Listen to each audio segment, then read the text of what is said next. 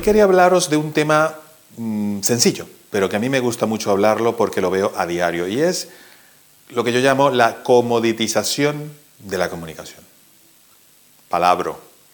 La comoditización, me refiero a commodity. Commodity es un producto que eh, se comercializa a nivel global, pero que no varía mucho, ni en precio, incluso con precios regulados, ni en forma, ni en tipo, ni en forma de empaquetar. Suelen ser incluso hasta marcas blancas, porque son commodities, tal cual. Y eso también ocurre en la comunicación, como en otros sectores, la política, etc. De hecho, tengo algún artículo hablando de comoditización de los políticos. Todos se empiezan a aparecer entre ellos, porque todos quieren entrar por el mismo carril. Eh, los consultores mm, que, le asesoran se basan en los mismos principios y al final suele ocurrir que todos comienzan a aparecer. La mejor manera de comunicar es esta, la mejor manera de vestirse es esta, y todos terminan vistiéndose parecido, comunicándose parecido, lo podemos ir viendo. Entonces, eso también ocurre con la comunicación. De hecho, la comunicación de los políticos es parte de su comoditización.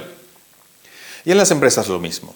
Al igual que las dietas, no hay una dieta ideal para una persona, sino la, personalizada, la que se ha hecho para esa persona.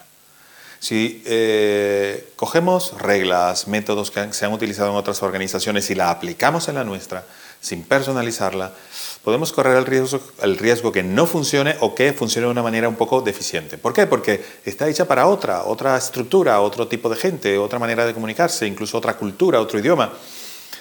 Intentemos siempre personalizar nuestra comunicación, tanto interna como externa, para que tengamos los mejores resultados. Eh, podemos coger eh, fórmulas, podemos coger, ir a internet y bajarnos algunas cosillas, pero siempre es bueno la visión de una persona que sepa, de un consultor, que eh, sepa aplicarlo. Igual que, como digo, en las dietas, donde tienes un nutrólogo que te recomienda para ti, para tu peso, para tu organismo, para cómo tú quemas las grasas, para tu actividad, si haces muchas, si haces pocas, si eres una persona que no hace mucho deporte, lo mismo. Una organización tiene unas características, unos eh, trabajadores, una estructura, una cultura interna, y ante eso hay que desarrollar un buen plan de comunicación que ayude tanto interna como externamente a fluir todo eso que está dentro de la empresa. Un abrazo, hasta luego.